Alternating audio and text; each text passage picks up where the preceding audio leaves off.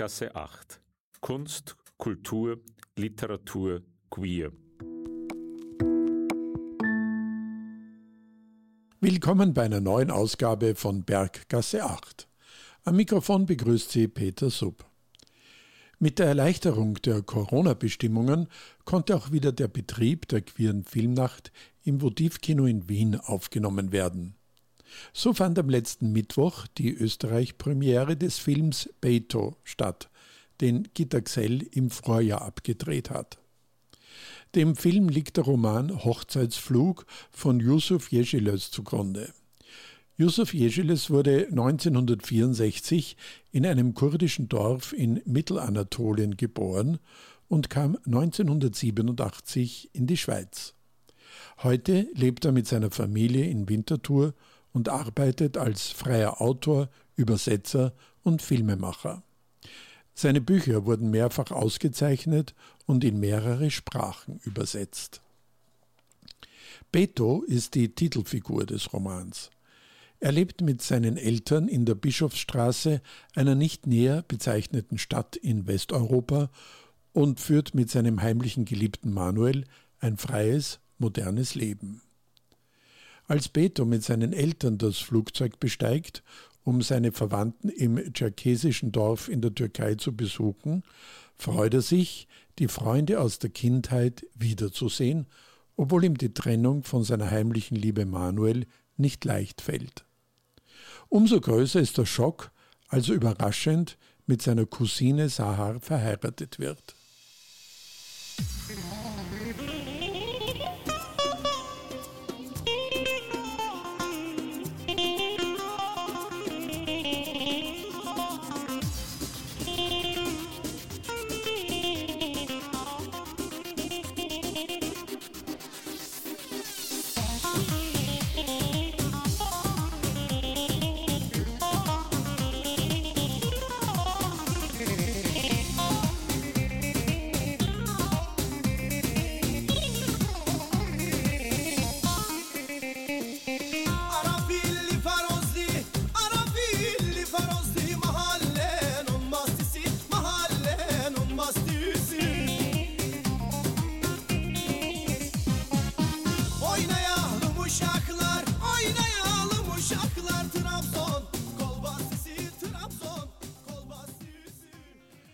Hören Sie das Gespräch, das Veit Georg Schmidt mit dem Autor des Romans Yusuf Yeşilöz führt.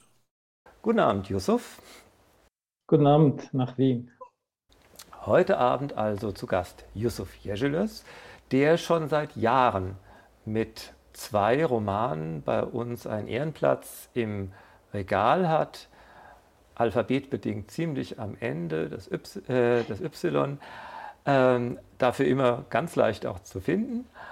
Und äh, der erste Roman, den wir auf, mit dem wir auf ihn aufmerksam geworden sind, Hochzeitsflug, um den wird es heute gehen. Er hat so eine Art Fortsetzung, darauf werden wir sicher noch im Verlauf des Abends zu sprechen kommen. Äh, die Wunschplatane, äh, da, wie gesagt, da, äh, dazu noch mehr im Verlauf des Abends. Das neueste Buch von Yusuf Yeşilöz Nelkenblatt.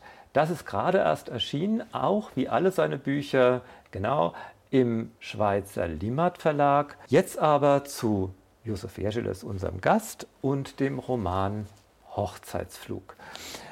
Josef, darf ich dich am Anfang erstmal bitten, dich kurz vorzustellen, vielleicht auch kurz zum Buch und zu seiner Entstehung etwas zu sagen?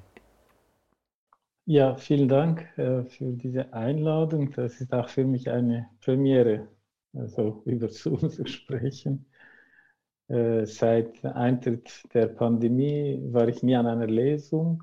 Das ist auch das heute das erste Mal, dass ich zu, zu ein paar Leuten spreche. Ich freue mich sehr. Ja, ich bin, äh, es ist schwierig über sich was zu sagen. Ich bin 57 geworden Geboren wurde ich in einem kurdischen Dorf in Zentralanatolien. Äh, vor 34 Jahren war, oder nein, doch. 34 Jahren bin ich in die Schweiz gekommen, ausgewandert. Ich habe drei Kinder eine Familie hier. Ich arbeite als Filmemacher fürs Fernsehen, Schweizer Fernsehen Dreisat. Aber schreibe ich auch und ab und zu übersetze ich im Asylbereich, um etwas, ein Standbein zu haben, davon leben zu können. Äh, ja, bisher sind etwa über zehn Bücher von mir erschienen, habe jetzt über etwa zehn, zwölf Filme gemacht. Das sind eher meistens so Integration, Thema Menschenrechte. Wie ich zu diesem Thema gekommen bin, ist eine lange Geschichte. Ich werde das äh, kurz zusammenfassen.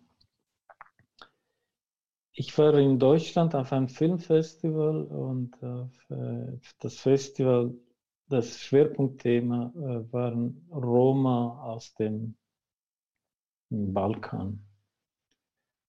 Und irgendwie mein Film war eingeladen, der hieß Zwischen den Welten. Es ging um auch um eine spezielle Heirat, die Frau eine arrangierte Heirat. Und irgendwie die Festivalleiterin hatte mich sechs Monate vorher in der Schweiz an einem anderen Festival angesprochen, ob ich äh, an dem Festival komme, habe ich gerne gesagt. Und dann hat sie noch gesagt, warum ist dein Film so weich? Und habe ich gesagt, ja, in jedem Herzen ist auch eine weiche Stelle oder irgendetwas. Und sie hat daraus entnommen, ich sei äh, eben homosexuell und dann hat das war auch der Grund, dass ich an dieses Festival eingeladen wurde. Normal, also in Einführungsschlusshaft wäre ich nicht eingeladen worden. Und irgendwie wurde auch das Thema angesprochen. Ich muss ehrlich sagen, es störte mich nicht. Ich hatte noch meine Freude an Leuten. Und nachdem mein Film gelaufen ist, sind wir Pizza essen gegangen, Mitternacht, so 12 Uhr. Ein junger Mann, so in meiner Farbe, mit seinem Freund. Der Freund hat ihn unbewusst auf, die, auf den Mund geküsst und dem jungen Mann war es peinlich, weil er mich als sein Landsmann in der Nähe hatte. Das wollte er vermeiden. Ich, ich habe gar nicht so hm, das merken lassen, dass ich das mitbekommen habe. Und am nächsten Tag habe ich ihn zufällig gesehen. Er hat mir seine Geschichte erzählt. Der Mann, der junge Mann lebte nicht in Deutschland. Er wurde er war homosexuell und seine Familie hat ihn verheiratet, er ist abgehauen. Das sind die Ecksteine diese äh, Geschichte, die ich von ihm mitgenommen habe. Vielleicht hat er seine Geschichte mir in drei Minuten erzählt, aber ich habe dann eine Fiktion daraus gemacht. In diese Fiktion ist sicher eingeflossen meine Erfahrung mit dem Thema in zwei Welten. Also dort, wo ich herkomme, ist das Thema immer noch ein Tabu. Man darf das nicht sagen. Ich weiß heute nicht, ob ich auch so äh, strikt gegen äh, Homosexuelle war. Das kann ich wirklich nicht sagen. Und dann noch meine Erfahrung in der Schweiz oder in Westeuropa, dass das Thema diskutiert wird, dass es auch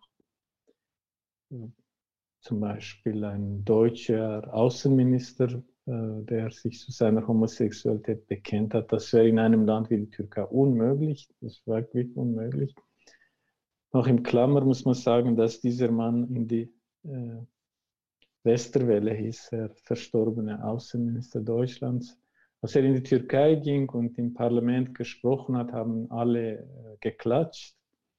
Aber äh, ein türkischer homosexueller Mann hätte in diesem Parlament nicht auftreten dürfen, auch heute nicht. Oder? Das ist einfach ein bisschen Widerspruch.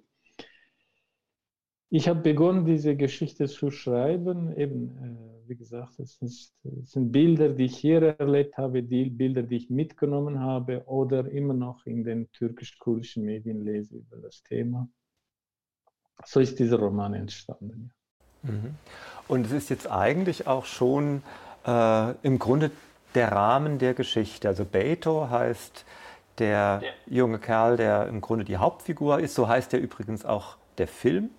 Ähm, der wächst eben äh, im Grunde schon sehr westlich auf, ist, lernt, ich glaube, Elektriker ist das, ne, und, äh, und hat seinen Manuel als Freund, äh, ist natürlich nicht out in der Familie und im Sommerurlaub wo sie dann alle nach Anatolien fliegen, wird er im Grunde dann äh, an eine entfernte Verwandte zwangsverheiratet.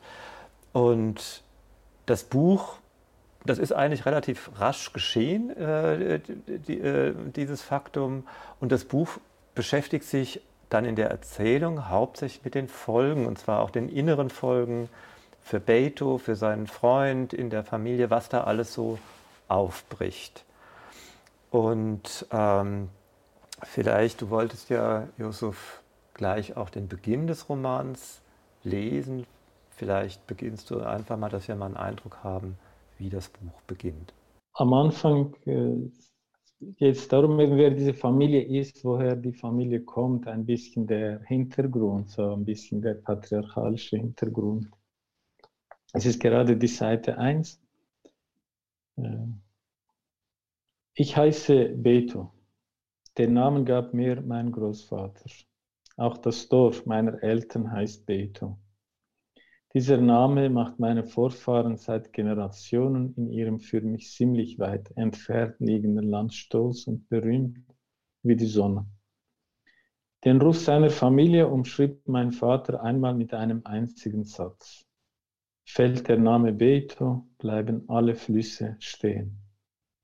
Dieser Stolz der Familie hat für mich, der ich in meiner Schule lediglich ein Immigrantenkind war, nur so viel bedeutet wie ein Stückchen Stroh.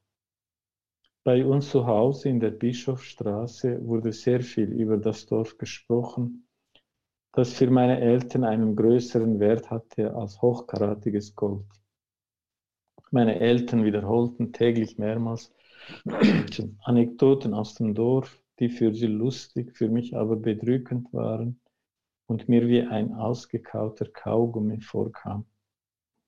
Ich wollte nicht mehr hören, wie sie seit Jahren ununterbrochen vom Dorf sprachen und einander immer wieder die gleichen Geschichten erzählten, die in der Dauerfremde ihr einziges Vergnügen waren.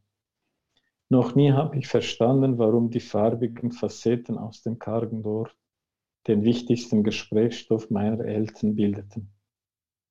Ihre Liebe für das Dorf hatten sie nie abgelegt.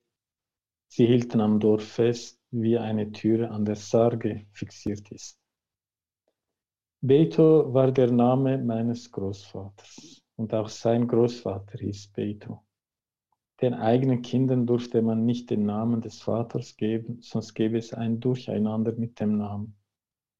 Großvater Beto konnte uns von zehn Urgroßvätern mit Namen Beto erzählen. All diese Großväter seien groß und gerade gewesen, gewachsen gewesen, wie eine Pappel, erzählen die ihr Nachkommen.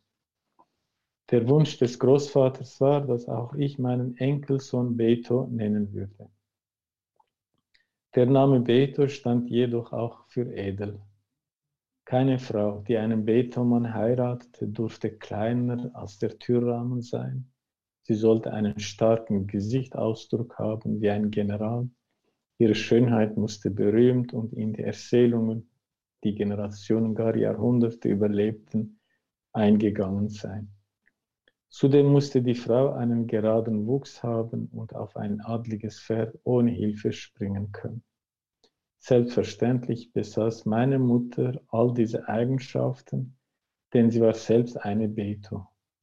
Sie heiratete meinen Vater, der ihr Cousin war und dem sie gleich nach der Geburt versprochen worden war. Da ich der einzige Nachkomme meines Vaters bin, sollte ich nun für die Berühmtheit und Langlebigkeit des edlen Namens Beto sorgen und das bedeutet zunächst viele Kinder zu säugen, wobei die Zahl der Jungen, die der Mädchen übersteigen muss. Ich darf keine kleine Frau heiraten. Meine Kinder müssen groß und schlank sein. Und mein erster Enkelsohn würde auf jeden Fall Beto heißen. Kaum versuchte ich als Kleinkind die ersten Schritte, machte der Vater mich mit meiner Aufgabe vertraut. Die Last auf meinen Schultern sei schwerer als ein hoher Berg. Ich solle diese Schultern immer gerade wie einen Kandelaber halten. Und das allein deshalb, weil ich der erste Enkelsohn vom Großvater Beto war. Großvater, für den ich allein die Fortsetzung der Familie garantierte, hatte mich wie seinen Augapfel geliebt. Meinem Großvater, der unter der Erde des Beto-Landes in seinem aus Marmorsteinen in Milchfarbe prächtig gebauten Grab liegt, einem Grab, das unter anderen Gräben den Blick ansieht, wie eine im Wind wehende Fahne, musste ich enttäuschen, denn ich liebte einen Mann. Der Name Beto ist im Herkunftsland meiner Familie legendär, bedeutet aber mir in meiner Welt in der Bischofsstraße nichts, außer dass ich die Art des guten und bildhaften Erzählens und die großzügige Gastfreundschaft meiner Familie, die sie ein Erbe der Beto nennt, sehr schätze. Früher hießen die großen Kamelkarawanen noch Beto. Großvater hatte mindestens fünf Karawanen und mit jeder trugen sechs starke Kamele aus weit entfernten Regionen Ladungen mit Rosinen oder Feigen in sein Land. Jahre später hießen die Schafherden Beto und wieder Jahre später fuhren Lastwagenflotten der Marke MAN unter der Flagge Beto. Die Schrift Beto Transport steht auch heute noch auf einem alten, verrosteten Tanklastwagen mit dem die Familie Erdöl transportierte, neben dem geräumigen Steinhaus der Beto-Familie im Dorf, das meine Eltern einmal im Jahr am liebsten zusammen mit mir besuchen. Selbstverständlich heißt das Geschäft meiner Eltern in der Bischofstraße Beto Kebab House. Und der große Wunsch meines Vaters ist noch immer, dass ich nach meiner Informatikerausbildung ein Geschäft eröffne und es Beto IT Informatik nenne.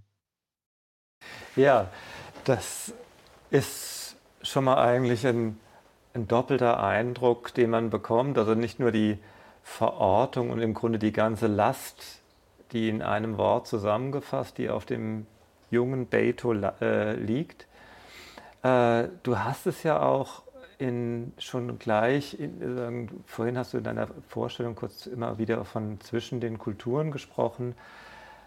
Das Dorf Beito, obwohl es ja eigentlich nur ein entferntes ist und eigentlich nur als Last vorkommt, er steht ja schon in den ersten Ze äh, Seiten ganz plastisch, ganz konkret.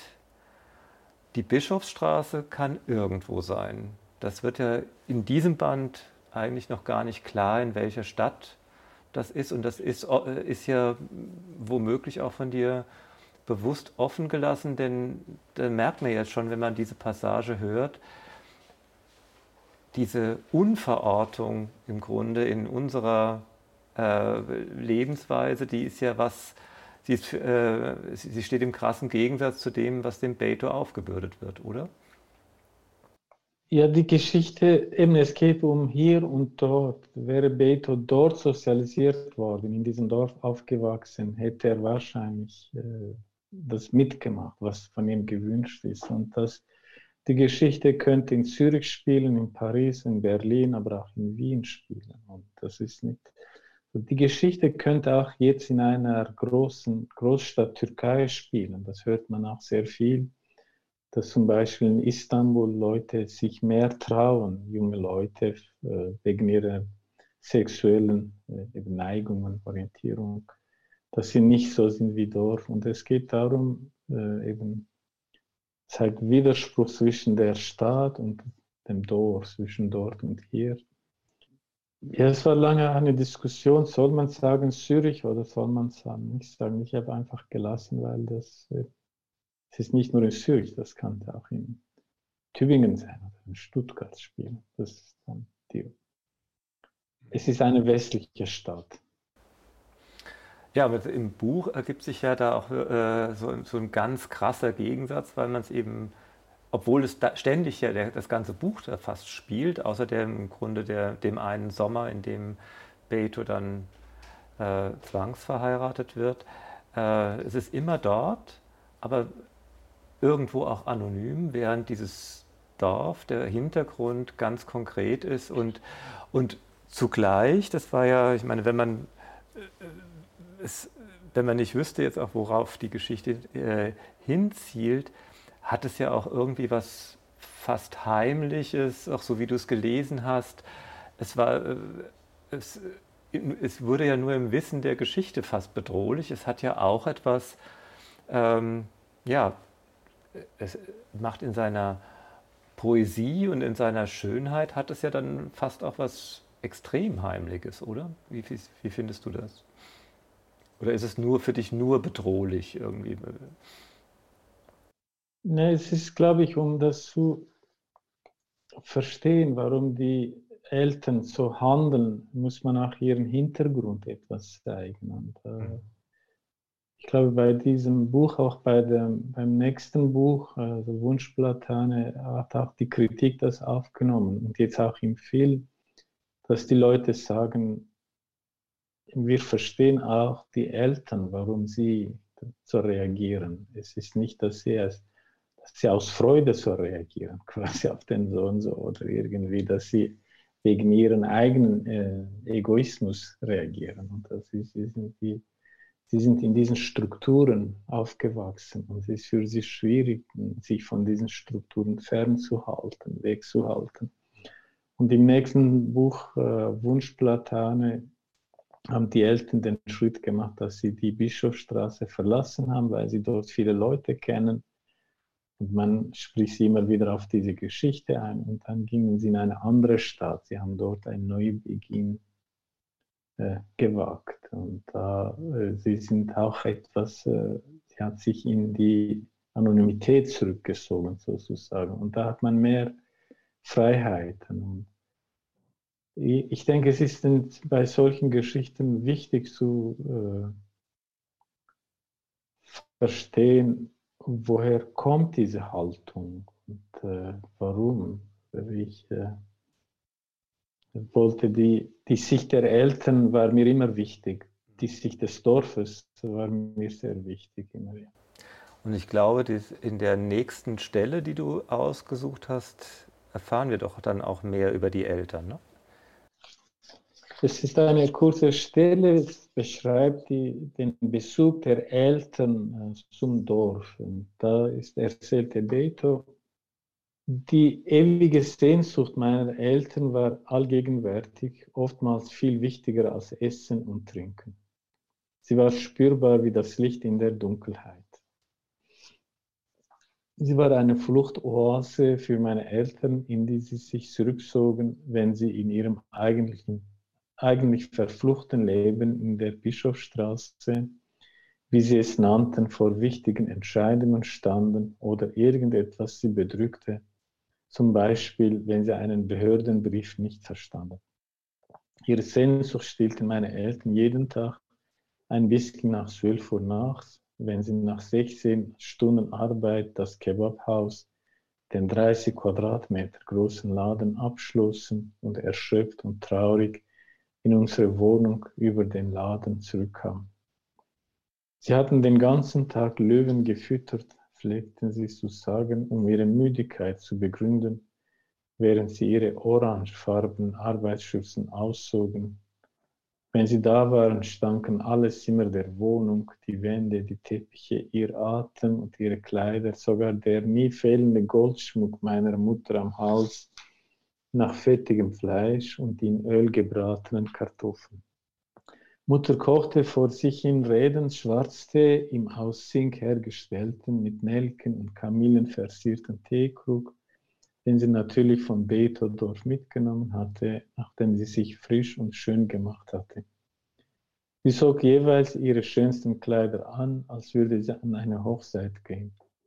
Vater streckte stöhnend seine Beine auf dem Teppich aus, auf den er stolz war, weil er von seiner Mutter geknüpft worden war. Jeden Tag erzählte er die gleichen Geschichten von den komplizierten Mustern des Teppichs, etwa ein Rentier mit Hörnern und vom Geheimnis seiner Mutter, die sich ohne Vorlagen mit diesen rätselhaften Mustern auskannte. Der Tee und das Geschichtenerzählen waren ein Ausgleich zu ihrem anstrengenden Leben. Meine Mutter schenkte Tee in die schmalen Gläser mit der goldfarbenen Versierung, während Vater den Tagesumsatz von Hand auf der leeren Schachtel seiner Zigaretten ausrechnete, so konzentriert, als würde er ein Flugzeug steuern. Nur dann setzte er eine Brille auf. Sie stellten eine Tasse voll farbigem Bonbonzucker auf ein Tischchen zwischen sich und tranken Tee in der berühmten Art des Dorfes. Sie nahmen den Zucker in den Mund, versteckten ihn in einer Backe, bis der heiße Tee aus dem schmalen Glas ausgetrunken war. Beide waren redselig, sogar ich hatte meine Freude daran, ihnen zuzuhören.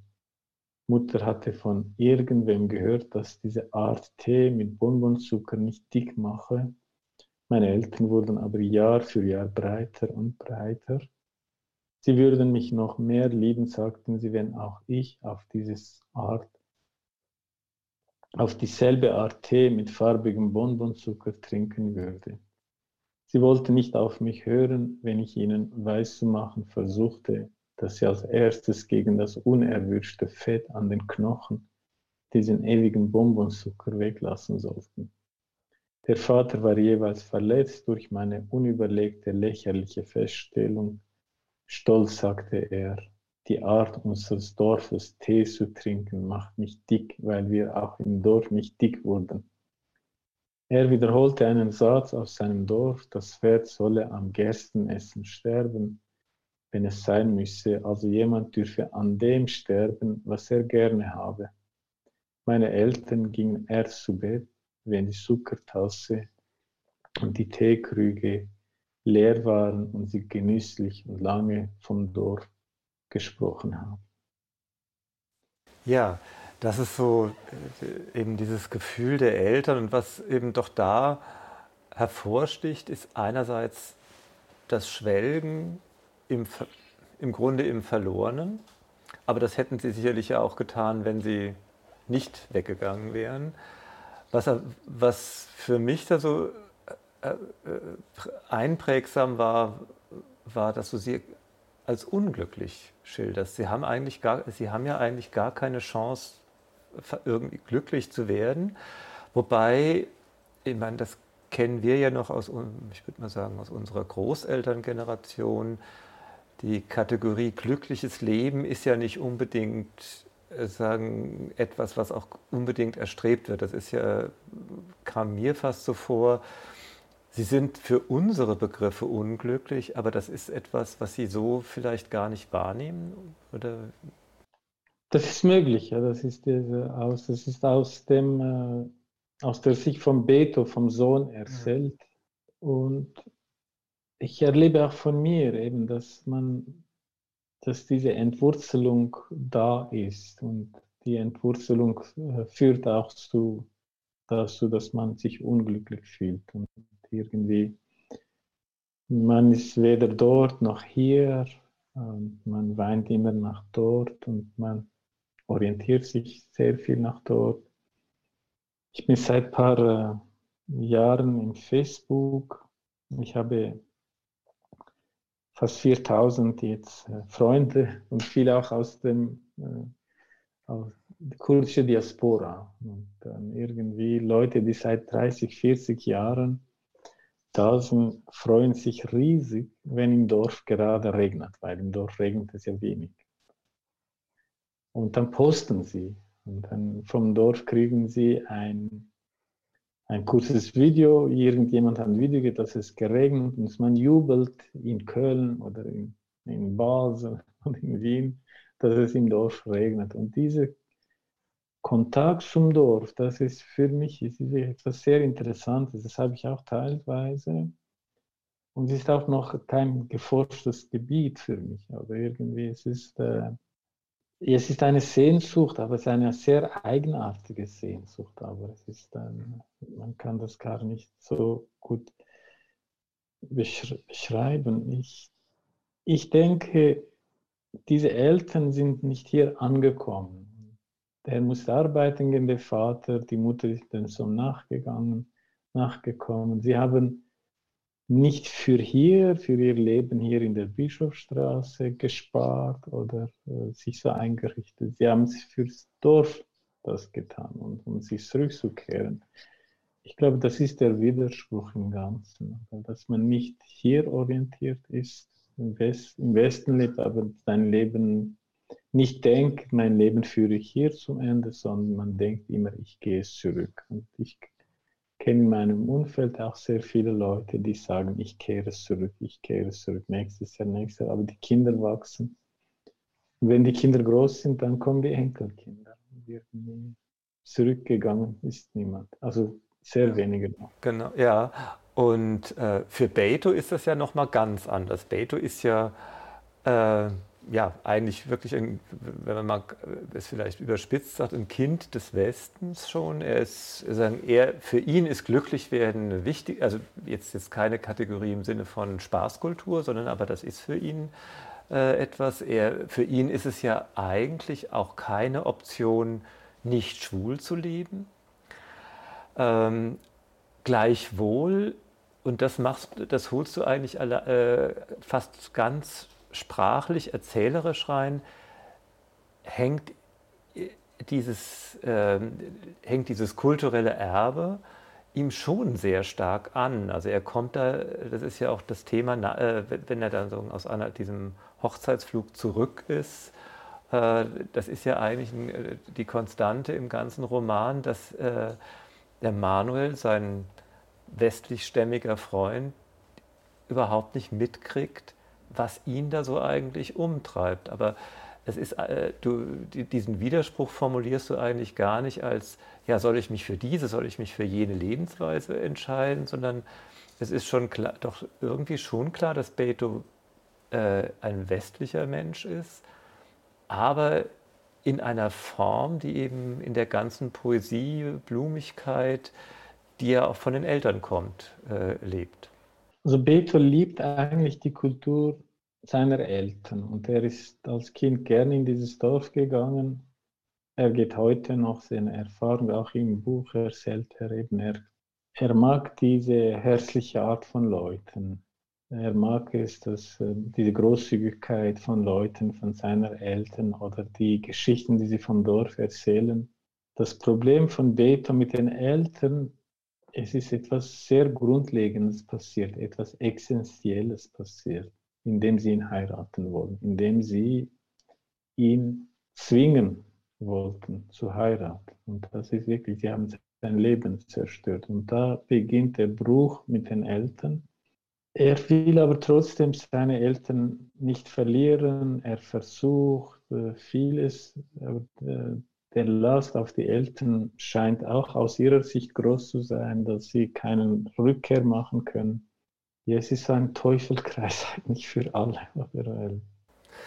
Aber das ist schon sehr interessant, finde ich, warum er auch auf die Eltern im Grunde so hart eigentlich jetzt nicht quasi auch was kommen lässt. Denn, die, denn vor Ort, das entbehrt ja keiner Brutalität. Der Vater nimmt ihm den Pass ab äh, äh, und sagt, also wenn du nicht spurst, du, dein deutscher Pass ist weg, du kommst ganz schnell zur türkischen Armee und dann wirst du das Elend erstmal richtig kennenlernen.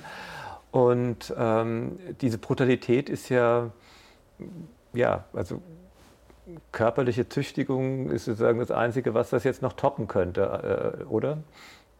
Ja, er hat äh, eben für seine Gutmütigkeit teuer bezahlt, der Beton. Und äh, irgendwie, er ist auch im Dilemma am Anfang, er war in einer äh, Dilemma, eben einerseits, der Vater war sehr äh, entschieden, diese Heirat durchzuführen, auf jeden Preis, jeden Preis, auf jeden Fall.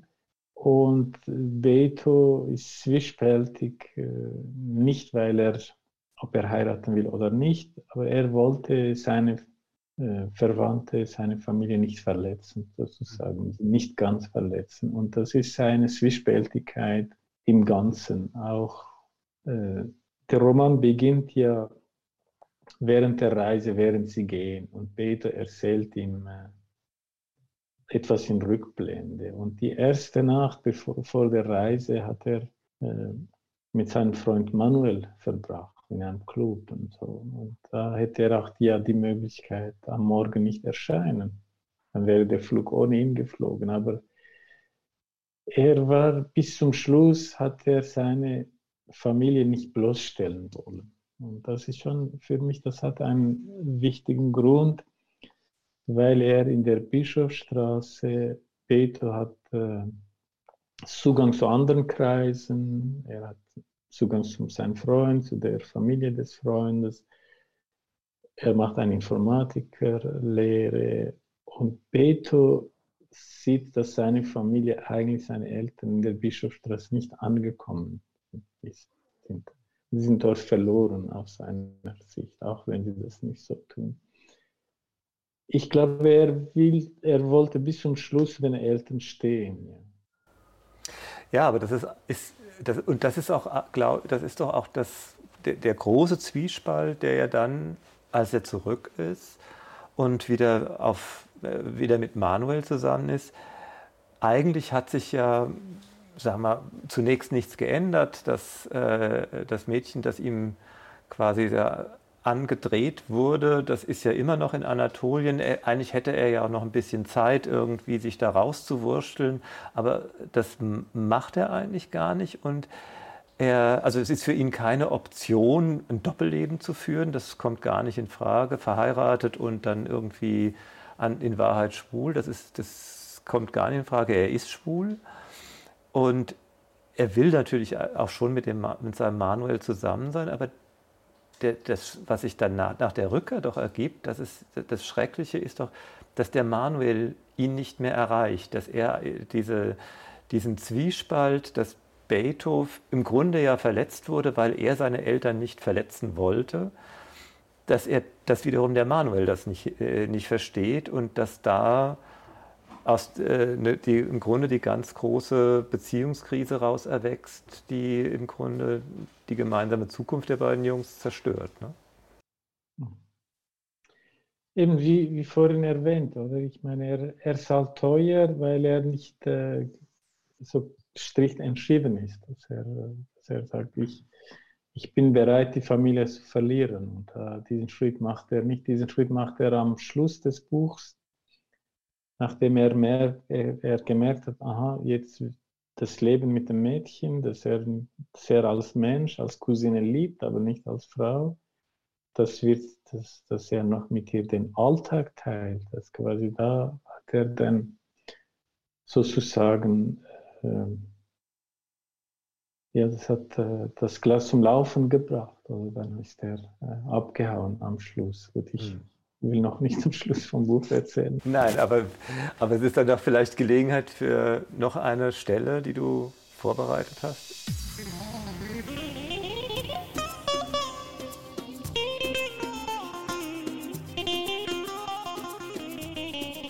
In der heutigen Sendung von Berggasse 8 spricht Veit Georg Schmidt mit dem Schriftsteller Yusuf Jejelös über seinen Roman Hochzeitsflug. Denn wie vorhin erzählt, äh, die, das Buch spielt äh, auf der Reise, wenn die Eltern fliegen. Die werden in Ankara von Bruder, von dem Vater, also von Betos Onkel abgeholt. Sie gehen ins Tor, sie werden dort empfangen, wie man die sozusagen die Gastarbeiter empfängt. Das sind schöne Szenen. Beto trifft seine Kindheitsfreunde, sie gehen zum alten Dorfbrunnen. Äh, das spielt die, die, den eigentlichen Grund der Reise erfährt Beto hier. Meine Eltern sagten immer, dass in ihrem Dorf die Wahrheit nur von einem Verrückten ausgesprochen werden könne. Ich glaubte ihnen nicht und lachte sie jeweils aus.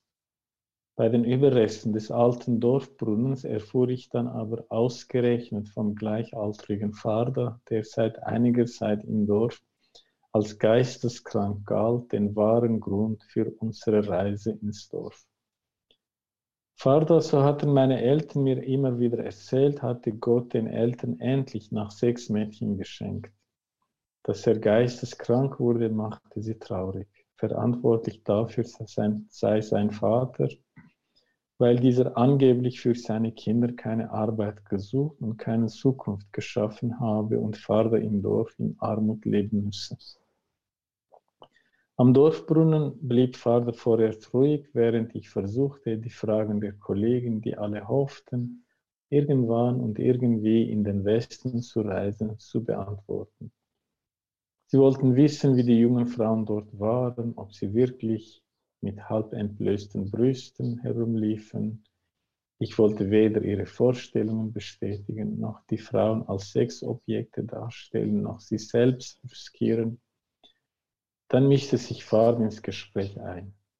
Mit Sahar hätte ich natürlich den Kranich ins Auge getroffen, sagte er lachend, während er den Stummel einer Filterzigarette, die er von meinem Vater erhalten hatte, mit seiner großen Sehe, Sehe er trug keine Schuhe, zertrat. Auch Sahar hat den Kranich ins Auge getroffen, meinte Mofid. Ich sei so bescheiden und freundlich geblieben wie einer aus dem Dorf und das würde Sahar sehr schätzen. Wenn andere Europäer in ihr Dorf zurückkämen, würden sie sich im Gegensatz zu mir mit ihren modischen Kleidern und den schicken Haarschnitten wie jenen von Männern im Fernsehen so arrogant wie Böcke in einer Schafherde aufführen. Ich lächelte Mofit an und sagte, dass ich sie, die Kollegen aus dem Dorf, immer in Erinnerung behalten würde. Zudem würden meine Eltern täglich mehrmals vom Dorf sprechen, so dass es unmöglich sei, das Dorf und seine Menschen zu vergessen. Ich war irritiert, ja schockiert über Vaters Worte. Ich wusste nicht, wie ich reagieren sollte. Mein Vater hätte jetzt wohl gesagt, mir friert die Spucke auf der Zunge. Was ja hier auch nochmal ein ganz wichtiger Punkt ist, dieses im Dorf wird es nicht ausgesprochen. Und ähm, ja, es ist ja, es wird ja vieles nicht ausgesprochen und dem steht, gegenüber steht ja im Grunde so unser westlicher Zugang, alles auszusprechen, was ja auch wirklich sozusagen, äh, meine, das hat sich ja auch als sehr probates Mittel erwiesen, unser Leben gerade als Schule und Lesben massiv zu verbessern. Gleichwohl, das hat auch seinen Preis. Ähm, und den, den, den, will Beto scheinbar auch nicht, nicht wirklich zahlen. Ne? Er, ist so, er tastet sich ja da auch ein bisschen an dieses Geheimnis ran und die eigene und äh, die eigene Offenbarung kommt natürlich da auch nicht in Frage. Ne? Ja, er ist eben ein Kind von diesen Eltern. Er, er lebt seinen, er hat einen Freund und äh, er hat ich kann ihn gut verstehen, dass er nicht erzählt, dass im Dorf, dass er schwul ist. Und er verliert im Dorf Ganzes, sein Gesicht, die Freundschaft. Der hat im Dorf einen sehr guten Ruf und er weiß, wenn er sagt, er sei schwul, dann ist er weg. Und äh, ich denke, ab dem Moment wäre er entsch entschieden, äh, wegzugehen. Aber da war der Vater sehr äh, sehr gemein zu ihm eigentlich, als er den Pass von ihm versteckt hat. Der, wohin sollte er gehen? Er kann ja das Land nicht verlassen. Irgendwie äh, kann man auch die Stelle noch lesen, wie das dann. Äh, ja. So. Genau. Und der Beto kommt dann, bleibt noch ein bisschen bei den Kollegen. Er kommt zu den Eltern die Gäste waren gegangen und er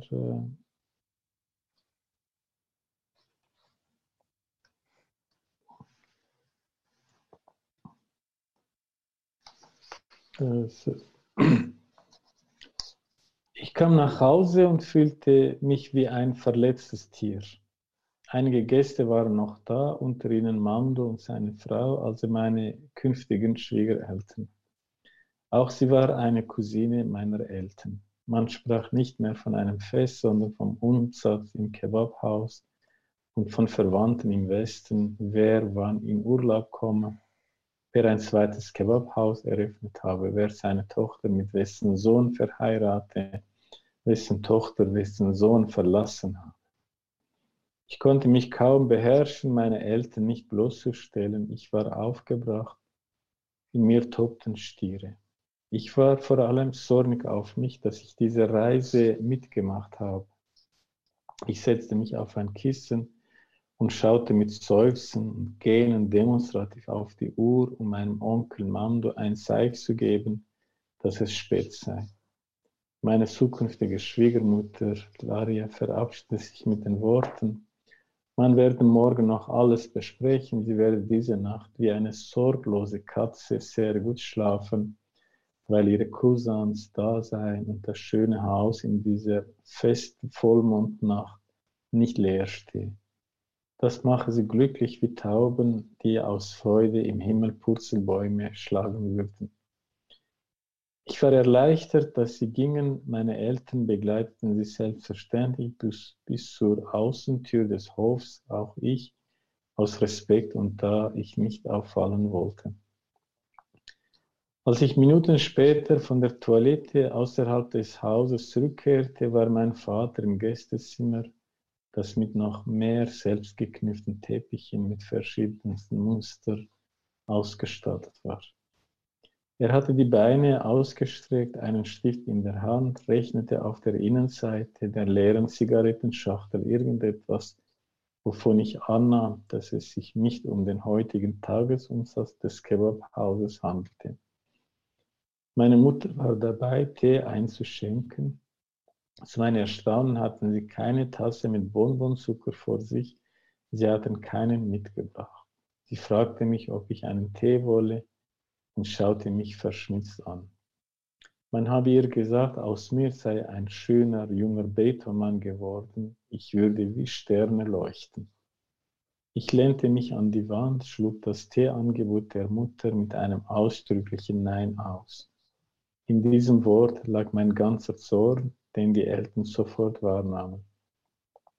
Mutter machte lachend die Bemerkung, ich würde mich verhalten, als ob sie den ganzen Apfel, ich jedoch nur eine Hälfte gegessen habe.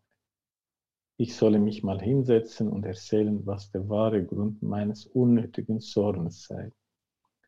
Vater sagte, ohne seinen Kopf zu heben, es sei von seinen Kollegen vorhin darüber gerätselt worden, warum ich im Dorf mit einem geschlossenen Kragen herumlaufe ich solle mich in diesen drei Wochen bitte normal verhalten, nicht wie die respektlosen Landsleute, die aus dem Westen ins Dorf kämen und mit ihrem Verhalten und ihrer Bekleidung negativ auffielen.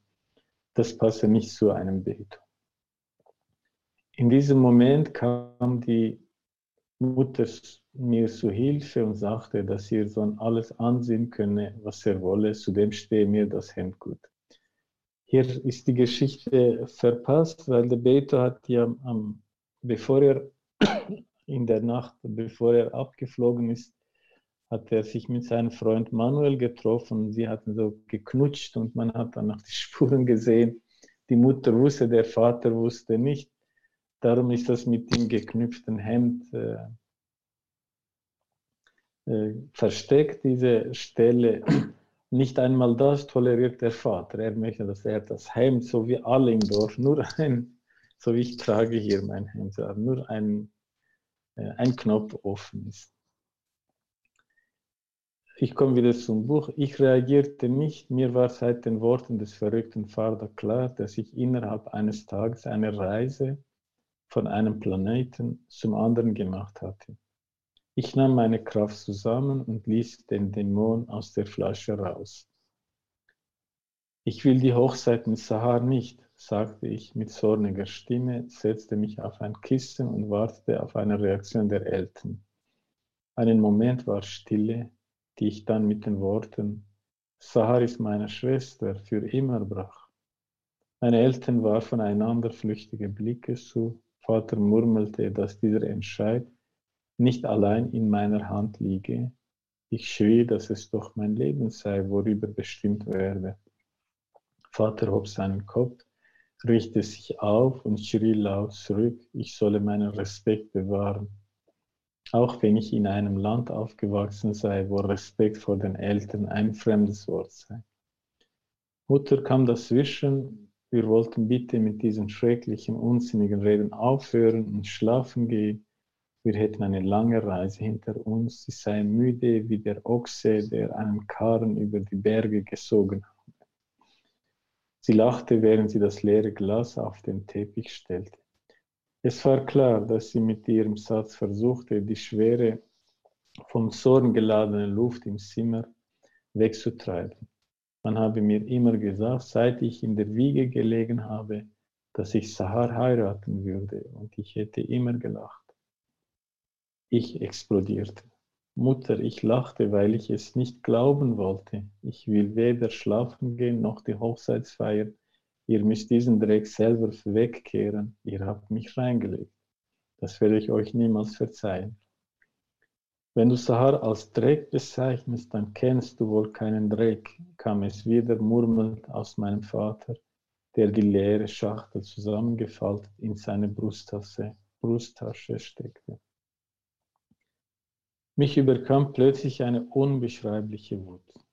Ich stand auf, schlug meinen Kopf heftig gegen die Wand einmal, zweimal, dreimal, viermal, mindestens zehnmal. Heute erinnere ich mich nur an die warme Hand meiner Mutter an meinem linken Ohr, die verhinderte, dass ich meinen Kopf weiter an die Wand schlug. Sie war bleich geworden wie die Wand selbst. Ich hörte ihr leises Bitten, ich solle aufhören. Ich, ihr einziges Kind, das sie liebe wie ihren Augapfel, dürfe mir nicht wehtun. Vater war aufgestanden, um die Fenster zu schließen und die Vorhänge zu ziehen, damit nichts von unserem Streit hinausdrang. Ich hätte nicht zu entscheiden. Er habe seinem Vater Beto versprochen, die schöne Sahar mit mir zu vermählen. Das ganze Dorf, die ganze Welt wisse davon. Ich solle mich nicht wie ein Kranker benehmen, sagte der Vater, während er sich wieder hinsetzte zu seinem Teeglas, das er diesmal selber füllte. Er hielt das leere Glas, das für mich aufgestellt war, in der Hand, sagte, dass Sahars Seele rein und durchsichtig sei wie dieses Glas. Er freue sich, dass sie bald vier Gläser auftischen würden. Er habe sich immer nach einer großen Familie gesehnt.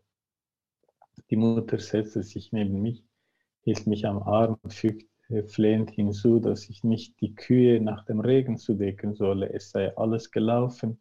Man werde ein schönes Fest machen, das der Beto-Familie würdig sei. Ich zog meine Hand schnell zurück.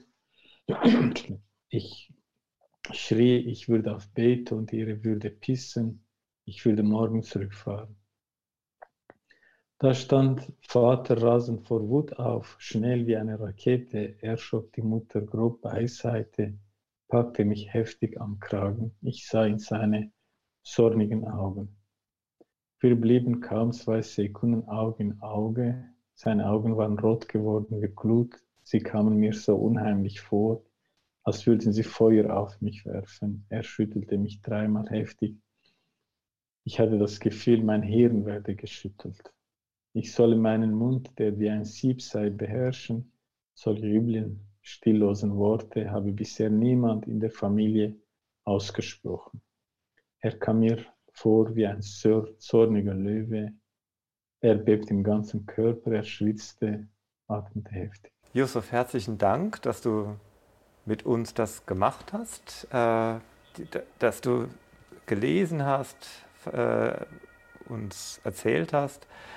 Äh, danke an alle, die dabei waren. Bis bald, Jan. Schönen Abend allen. Vielen Dank für eure Gastfreundschaft.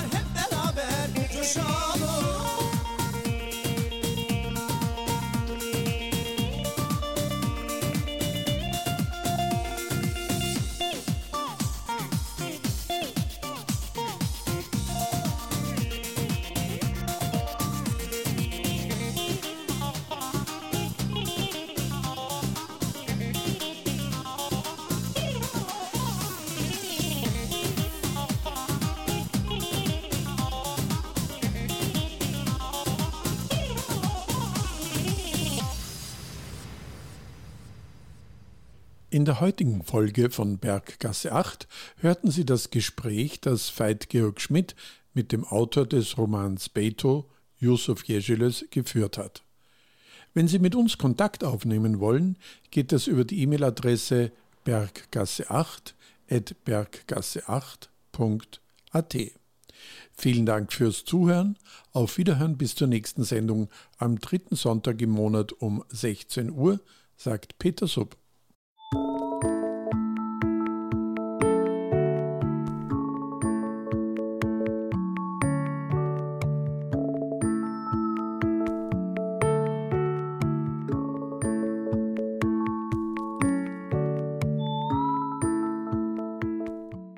Berggasse 8 Kunst, Kultur, Literatur, Queer